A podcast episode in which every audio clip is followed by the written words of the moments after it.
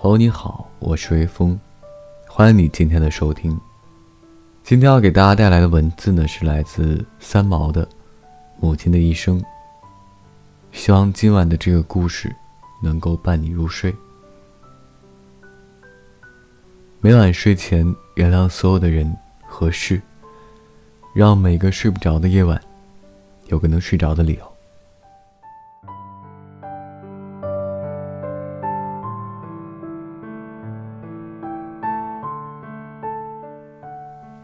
我的母亲，朱静兰女士，在十九岁高中毕业那年，经过相亲，认识了我的父亲。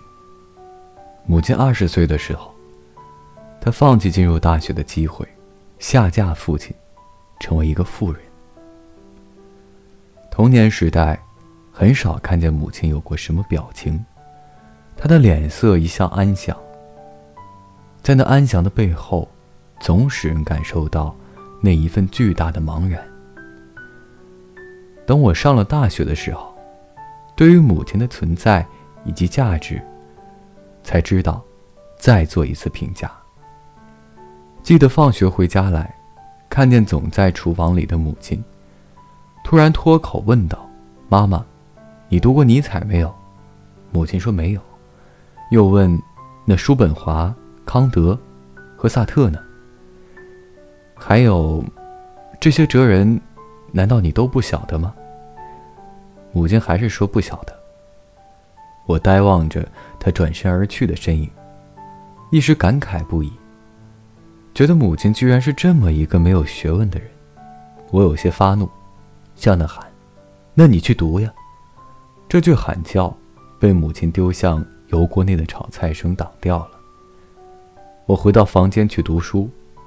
却听见母亲在叫：“吃饭了，今天都是你喜欢吃的菜。”以前母亲除了东南亚之外，没有去过其他的国家。八年前，当父亲和母亲排除万难，飞去欧洲探望外孙和我时，是我的不孝，给了母亲一场心碎的旅行。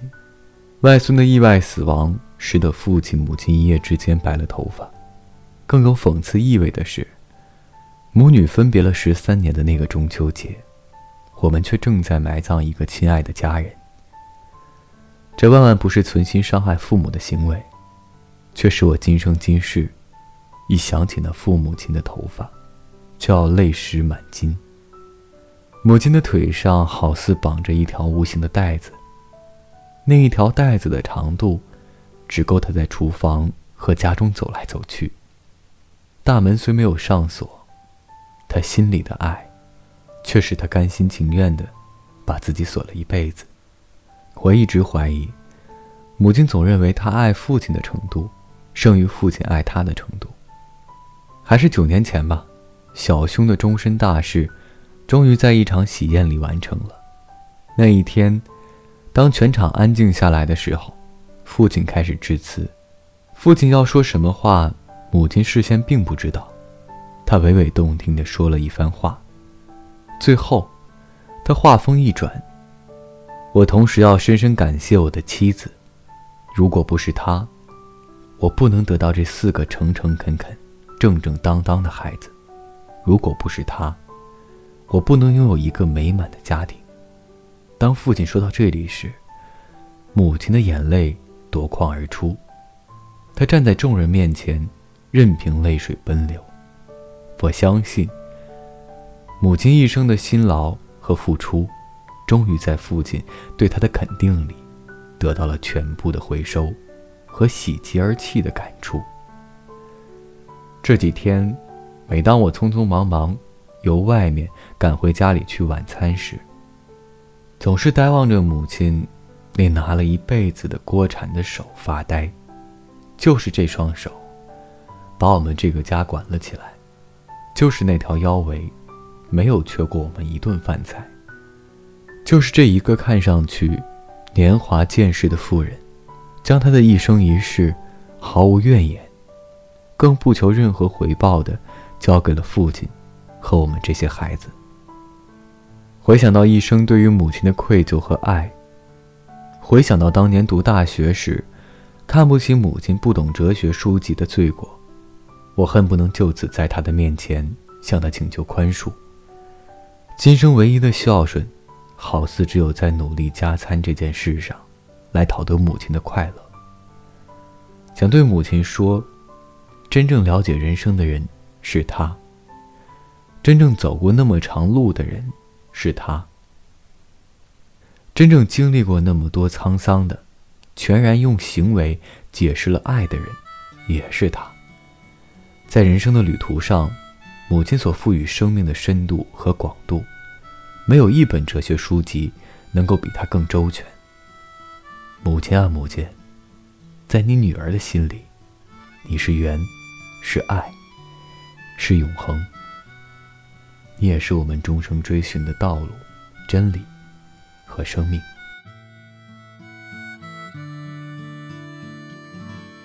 你还记得吗？年少的时候，妈妈站在家门口的呼唤，这一声呼唤，妈妈的笑脸，我们就会像小鸟归巢一般。回家吃饭，回家吃饭。无论碗里盛的是什么，都无比的香甜。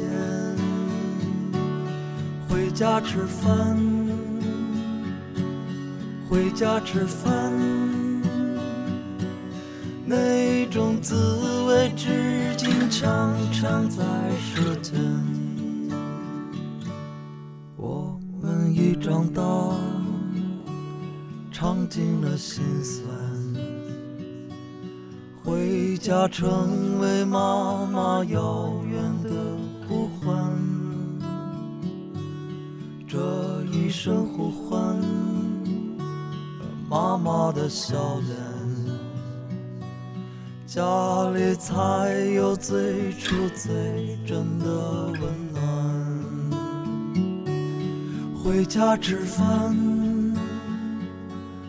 回家吃饭。无论碗里盛的是什么，都无比的香甜。回家吃饭，回家吃饭。那种滋味，至今常常在舌尖。